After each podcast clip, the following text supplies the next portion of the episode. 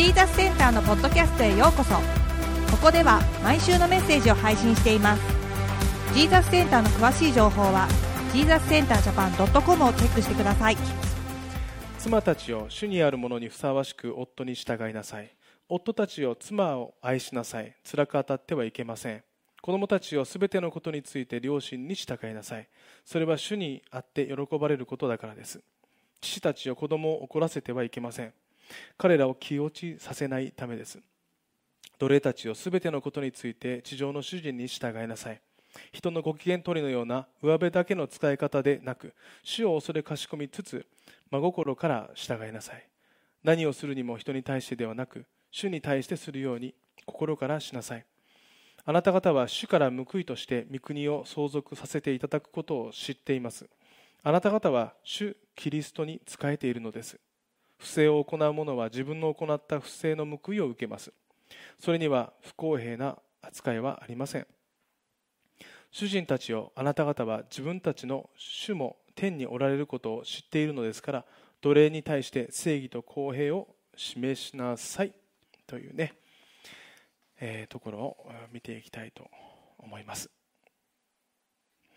えー、とあるラジオ番組でのことなんですけれども、まあ、あの日本の、ねまあ、有名人が出てたわけです、まあ、昭和のドンとも言われるような人がね、えー、そのラジオの中であのこう言ってたんですって。あの最近のね、えー、社会についてどう思いますか？そうするとねこの方はこう言ったんです。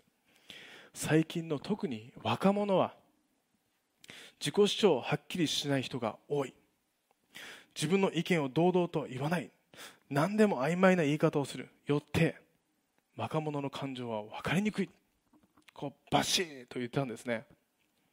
もちろんこのラジオっていうのは若者も聞いてたわけです。一人の若者はこれを聞いてプチッと来たわけですよね。そしてすぐにそのメッセージを送ります。そのメッセージって大体ねラジオ内で紹介されるんです。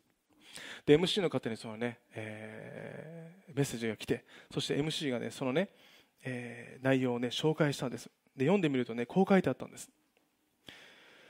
もう少し若者へのきつい表現を柔らかくできないでしょうか。無理なら別に構いませんが傷ついているわけではないんです。けれどもそんなにストレートに言われますと不快に思う人もいると一緒に聞いている友人が言っています。このメッセージは匿名希望でお願いしますって言ったんです。ね。まさにドストレートに自分のことを言われているかのような、ね、感じがしたのかもしれないですね、えー、何でも私たちねなんか自分のことをこガッとねこう言い当てられるとねドキッとしたりねあのプチッときたりする時もあるのかもしれません。でもね今のはプチッときたっていう話ですけれどもあのプチッとくる話もあればあのグッとくる話もありませんか？ねグッとくる話。またゾッとするような話。あります。日本人って面白いですね。一言でみんな想像できてしまうっていうね。あの今私が今日の箇所を読みましたけれどもあのこの箇所この箇所をねあの聞いた時にドキッとした人います？それともハッとした人います？それともズキッ 来た人いますか？あのなんでそんなことを言ったかというと今日の箇所ではですねこのパウロが全ての人の家庭生活の在り方そして社会生活の在り方を教えてるんです。だからねこれをこれちょっと聞くとねあ俺も私もこうならなきゃななんてね思うような箇所かもしれません。あのコロサイの教会の人たちへパウロは神と共に歩む者としてこのような、えー、生活を送っていくようにと今日の箇所で進めているんです。ではね今日はねこの箇所を少し掘り下げて見ていきたいと思います。で今日の箇所は大きく分けて3つです。まず1つ目は、えー、夫婦間においてです。あの僕もあの結婚式のあの式というものを時々します。最近去年はねコロナでねあの僕もあんまりしない方なんですけども34件それでもキャンセルになりました。だからそれでね生計立てているねあのオルガニストとかそういう業界の方本当大変だなと思いましたけれどもね。あのいつもこのレストランウェディングとかウェディングの出式を頼まれると決まって私お願いして印刷していただく箇所があります。これがエペソビトへの手紙です。今日のレジュメには載せましたけれども5章の25節から32節ですね。あのこれをあのいつも結婚式の会場でお読みします。そこで僕はそこから簡単なメッセージをお話しします。で今日のですね殺されの箇所とこれは実は内容がほぼ一緒です。簡単に言えばこうです。妻は夫に従いなさい。夫は妻を愛しなさいです。で当時のユダヤのユダヤ人の文化を見てみますとあの男性の方が優位な立場にあったということはね聖書を学んでいくとおそらく皆さんもあの分かると思います。特に婚姻関係についてもそうです。あの何かに対してこの婚姻関係を破棄する。これは男性の方からしかできなかったわけです、ね、ユダヤの文化では。あとは例えばあの道端で女性が男性と話しているそういうのをねあのもし夫が見たらもう離婚するって申し立てられても拒否できなかったんです。でも男性は別に女性と外で話していても何も言われなかったわけですよね、えー、またですねあの当時の、えーと、ローマギリシャの文化においても、えー、妻は夫に、えー、従順が、えー、いつも要求されていたんです。それに対し夫は自分が結びたいだけ婚姻関係を結ぶことができた。そんな地域もあった。そうなんです。あのそもそも夫婦間において、えーえー、夫婦間に対する教え、まあ、聖書の教えというのはこれとは全くかけ離れています、えー、結婚の最初はアダムとエヴァですね。創世記に、えー、を見てみると人から取ったあばら骨を一人の女に作り上げって書いてあるんです。だからアダムのあばら骨をエヴァとして作った。そして彼にふさわしい助け手として作ったとあるんです。そもそもこれが神様から与えられた夫婦間のパートナーシップなんです。女性は男性の上に立つわけでもなく男性が女性の上に立つわけでもなく守り守られる助け助けられる関係であるんです。おそらくはおそらくパウロはこの女性の立場を守る上でも今まで通り夫に従いなさい。でも支配してもいけない。こう言ったわけですよね。で夫に対しては妻を愛しなさいと今日の箇所でも言っています。この愛するという言葉はこの愛という言葉の最上級の愛であるアガペという愛です。これは無条件である。そして命を懸けた愛なんです。男性に対しては一人の女性と神の前に婚姻関係を結ぶということはこれだけの覚悟が必要である。こうパウロは言い表したんです。あの十二弟子の一、人のペテロはこう言ったんです。第一ペテロの3章の7節で、えー、同じように夫たちを妻が女性であって自分よりも弱い器だということをわきまえて妻と共に生活し命の恵みを共に受け継ぐものとして尊敬しなさい。それはあなた方の祈りが妨げられないためです。と書いてあるんです。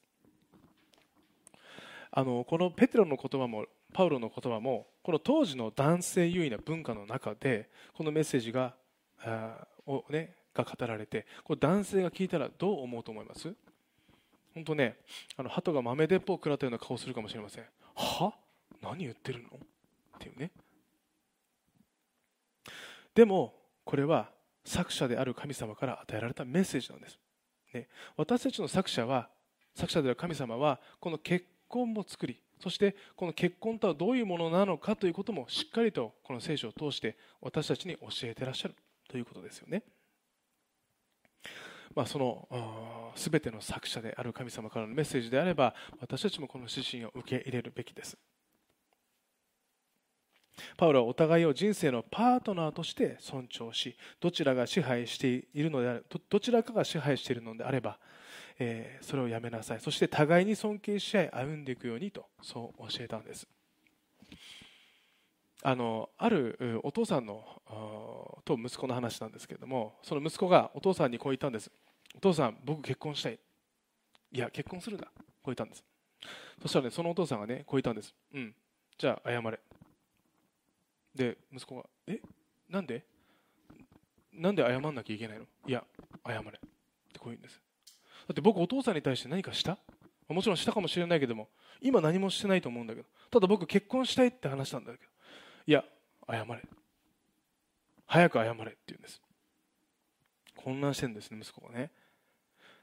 でも分かったよ。そんなに言うんだったら謝る。ごめんね。って言ったんです。そしたらそのお父さんが「うん。じゃあ結婚していい」って言ったんです。でその後にねこう言ったんです。お前もいつか自分が100%悪くなくても理由なしにその状況でお前の奥さんにごめんねと言った方がいい時がある。それはお互いなって。だから理由なんてなくてもごめんねと言える方がうまくいくぞって言ったんです。ね。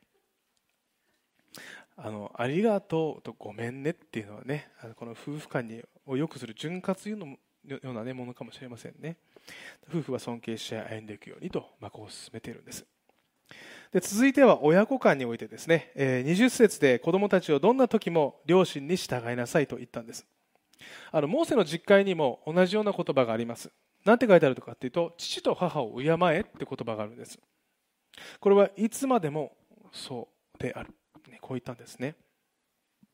まあ、なぜこんなふうに、えー、聖書がね教えているかというとおそらくですよ。まあえー、家庭はですね私たちの人生の中でも一番初めに属するコミュニティです。そこでどう暮らすのかというのは私たちのその後の人生に影響すると言ってもいいかもしれません。神が与えた権威ある人に従うということは家庭だけではありません。社会に出れば自分がいるコミュニティや組織のリーダーに従うことは日常茶飯事です。だから子が親に従うということは大切な勧めなんですね。また何よりも神様に従うということも親に従うということを通して学んでいくんです。そして子が親に従うということは神様が喜ぶことと、まあ、今日書いてありますね、まあ、なぜ神様が喜ぶかというと神様が計画を持って子供一人一人をその親に送っているからです。だからどんなことがあってもその親に従う敬うことを聖書は教えてるんですね。あのエペソビトへの手紙の6章の3節です、えー、そうしたらってありますけれどもこれは親に従うというメッセージがこの前で語られています、ね、そうしたらあなたは幸せになり地上で長生きするって書いてあるんです、ね、親に従わなかったら今度逆のことが起きるんです、ね、不幸になり人生がね長生きしない。というわけですよね。そうするとねこういうおっしゃる方がじゃあ親が言うどんなことでもですか？ね。例えば親が「おいあそこのバッグに財布があるだろう。ちょっとお前行って取ってこい」って言ったらどうしますか？従うべきですか？どんなことでも従うべきですか？ね。今日の歌詞でも「主にあって」という言葉があるんです。ね。だから聖書に従って私たちは生きていくべきだってことなんですね。だから聖書に反することをねもし親が言えばお父さんお母さんね聖書にはこう書いてあるよと言ってもいいわけですよね。これは夫婦間においてもそうです。主にあってです。ね。逆に言えば、あの子育てというのはね、まあ、親は聖書に従って子育てをしていくべきだということですよね。そして今日親に対しては21節でこう怒らせてはいけません。彼らを気落ちさせないためにと言ってるんです、ね、怒らせてはいけないという言葉はもともと苛立たせないという意味なんです。だからこれは親は子供を一人の人格として認め神様から預かった大切な命として真摯に向き合わなければいけないということです。あのクリスチャンのドクターの方で、え子育てについてこう言っています。親の愛のない叱責過度の要求青年心理を理解しない厳格さは子供を苛立たせるって書いてあるんですね。その時の感情で物事を言ったりその時の感情でルールを変えるようなことはすべきではないということなんです。あのそのようなことは子をただ苛立たせる、ね、不快にさせることだから。えー、だということですよね。そして親の感情で振り回すことによってむしろ不安定な人格が形成されてしまうからです。だから逆に言えば親も日々成長していかなければいけないなとあの思います。私も一人の親として、ね、だって子育てってねつくづく親も成長していく。そんなのね日々、えー、感じていくようなものですね。つまり子供が尊敬できるような自分を作っていかなければいけないということだと思います。信玄の22章の6節でこんな言葉がありますね。若者をその道にふさわしく教育せよって言葉があるんです。あの特にね私たち、まあ、私はね親として、えー、この子供の成功を祈ってね、えー、そしてその道にふさわしく、えー、教育しなければいけない育てていかなければいけないなとあの思いますね。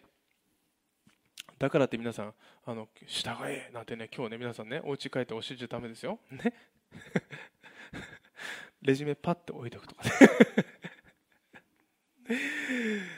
えー、これはね私たち自身に語られていることですよね。あのアメリカの家族を守る団体のフォーカス・オン・ザ・ファミリーの代表を務めるジェームス・ドブソン先生という方がですねあの著者の本の中でしつけはいつ頃からという問いに対してこう答えているんです。以前からよく乳幼児を抱えた親御さんに子供のしつけはいつ頃から始めるべきでしょうかと質問されます私がしつけは生まれたらできるだけ早く始めるべきですと言ったら驚かれるでしょうかもちろん私はお尻を叩いたりするようなことを言っているのではありません中にはおむつを替えている時に静かにしていないと赤ちゃんを叩く親がいますがとんでもないことです泣き止まないからといって激しくゆする親もいます。そのようなことをしたら脳が頭蓋骨に当たって神経がひどいダメージを受ける可能性があります。二度としないでください。では新生児へのしつけとは何でしょうか？それは愛に基づく親のリードです。つまりたとえ子供が嫌がっても正しいことはさせるという勇気です。知人のある医師がこんな話をしてくれました。ある母親が電話をかけてきて6ヶ月の息子が熱があるようで泣き止まないんですというので熱はどのぐらいですか？と彼が聞くとさあ分かりません。だって熱を測らせてくれないんですものと答えたそうです。この母親は乳児の言いなりになっているのです。そのまま子供のわがままを増長させてしつけの機会を失ってしまう母親もいます。ぜひ愛に基づく親のリードは生まれてすぐ始めてください。と言ってるんですよね。愛に基づく親のリード、ね、これは親としてね永遠のテーマかもしれません。えさて最後に、えー、奴隷と主人の関係です、え当時裕福な家には奴隷がいました。奴隷ってどういう存在だったかっていうとその家のものと同等なんです。だから言わないいらないって言われればもうそれまでなんです。そして人格も持ってないと思われていた。財産を持つ資格ももちろんないんです、ね、でも奴隷はそのような状況にある反面です。その家で守られていたんです。だから普通の就労も例えば見込めない。例えば一人で行くには生きていくには難しいと思われる人たちが奴隷として雇われて生活が守られていたんです。だからあえてパウロは奴隷解放宣言なんてしなかったんです。してしまったらその彼らが今度生活していくことができないからです。でもパウロは聖書この神の言葉を通して奴隷と主人の関係をしっかりと教えたんです。でもまああの当時ね奴隷の中でもひどい仕打ちをねされていたりした。そうするとね、まあ、歯向かったりまた自分の立場を忘れてねこの主人に立てつく者もおそらくいたんでしょうね。だからこそ奴隷たちに対しては22節で奴隷たちを全てのことについて地上の主人に従いなさい。人のご機嫌取りのような上辺だけの使い方でなく主を恐れかしこみつつ真心から従いなさい。こう言ったんです。そして、えー、続く23節から25節においても神様に仕えるように神が与えたあなたの主人に心から仕えなさい、えー、ご機嫌取りや上辺だけでなく不正もせず心から使いなさい、まあ、こういったわけですね。そして主人たちに対してはこうです。4章の一節で主人たちをあなた方は自分たちの主も天におられることを知っているのですから奴隷に対して正義と公平を示しなさい。こう言ったんです。つまりこれは神の愛を知ったあなたたちは奴隷をただ支配するするようなことはせず神があなたたちのことを見ておられいつも全ての人に公平を保っているようにあなたもあなたの奴隷に対して義、ね、誠実さ、ね、と公平を持って接するようにとこう言ったんです。でも皆さんなんか奴隷と主人の関係というとねなんか最近そんな人たちいないですよね。じゃあこれは現代の私たちに何を語っているのかというとこれは雇われている人と雇っている人と言ってもいいかもしれません。私たちはあの仕事をしたり就労されていると就労していると必ずこの二手に分かれるんです。雇われている人と雇っている人ですよね。あの雇われている人 はですね神に使えるようにいつも上司に使いなさいとこう言ってるんです。何をするにも人に対してでなく主に対してしなさいとこう言っているわけですよね。だから今いるポジションに感謝してそしてそこで精一杯取り組む。そして、えー、例えばその雇う側にいらっしゃる人、それは一人一人に対していつも正義と公平を持って尽くすようにと言ってるんです。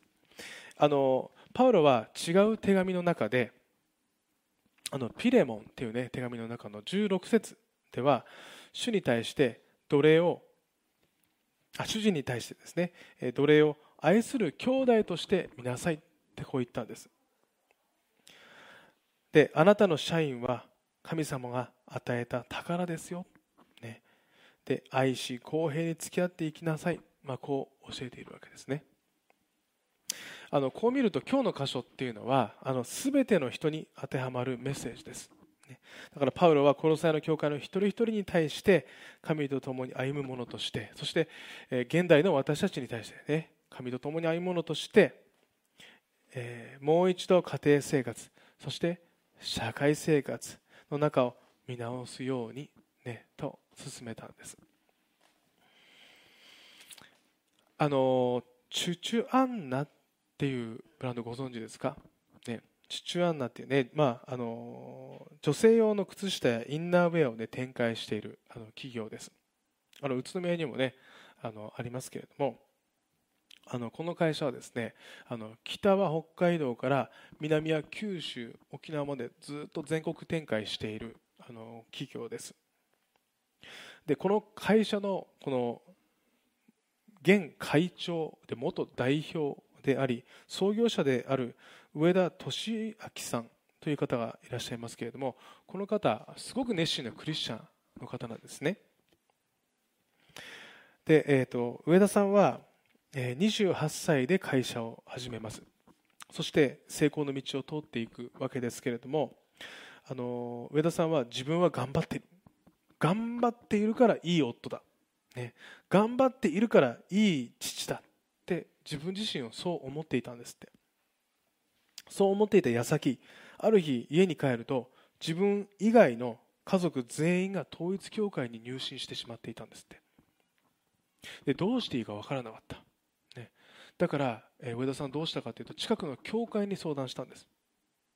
そうするとその教会のメンバーの一人一人が本当に親身になって一生懸命その上田さんの家族に対して尽くしてくれたんですって。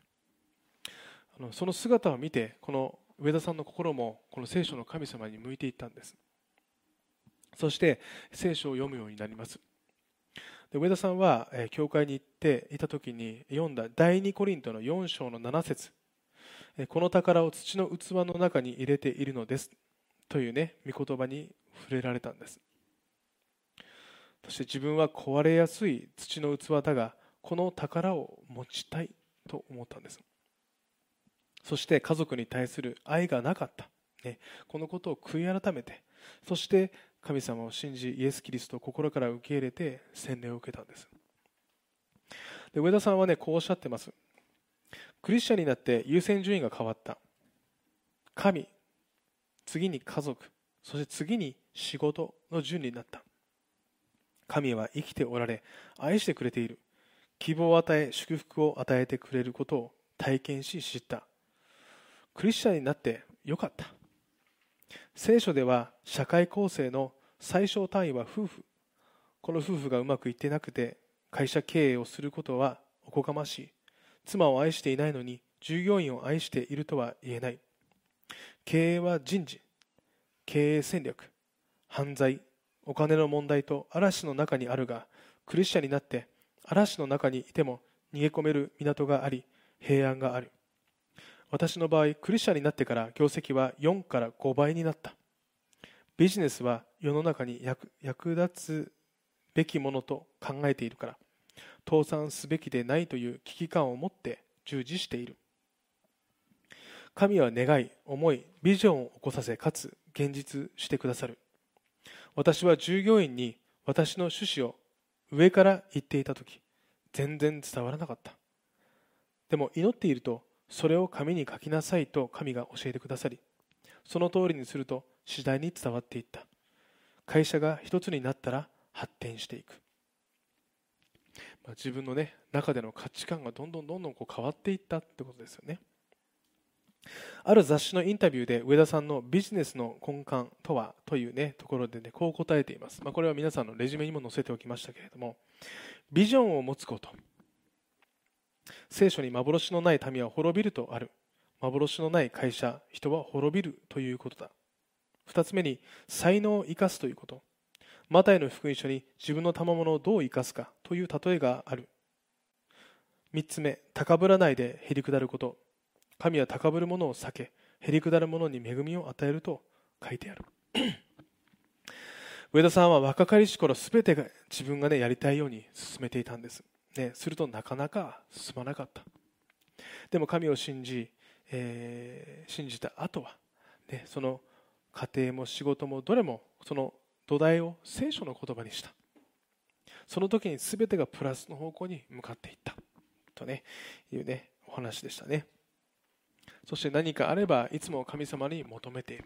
そうすると神様ご自身が示してくださる。聖書の言葉を通して自分に示してくれる、ね、ということですよね、まあ、そんな上田さんを神様が支え祝福してくださっている。ということです。さて、えー、今日この、ね、箇所を読む。私たちもこのパウロのメッセージをねぐっと心にねね抑えて。そして今週もね歩んでいきましょう。では一言お祈りいたします。愛する天のお父様。あなたご自身がそれぞれに、えー、あった人生を与えてくださっていることを感謝します。そしてそこにおいてあなたの素晴らしい祝福があることをもう一度感謝します。どうか私たちが与えられているそれぞれの役割の中であなたご自身がもう一度私たちに知恵を与えてください。どのようにその場所で私たちが仕えていけばいいのか。えどうかあなたの計画も私たちに見せてください。すべてを期待してイエス・キリストの皆を通して祈ります。アーメン。しばらくの間祈る時間を持ちましょう。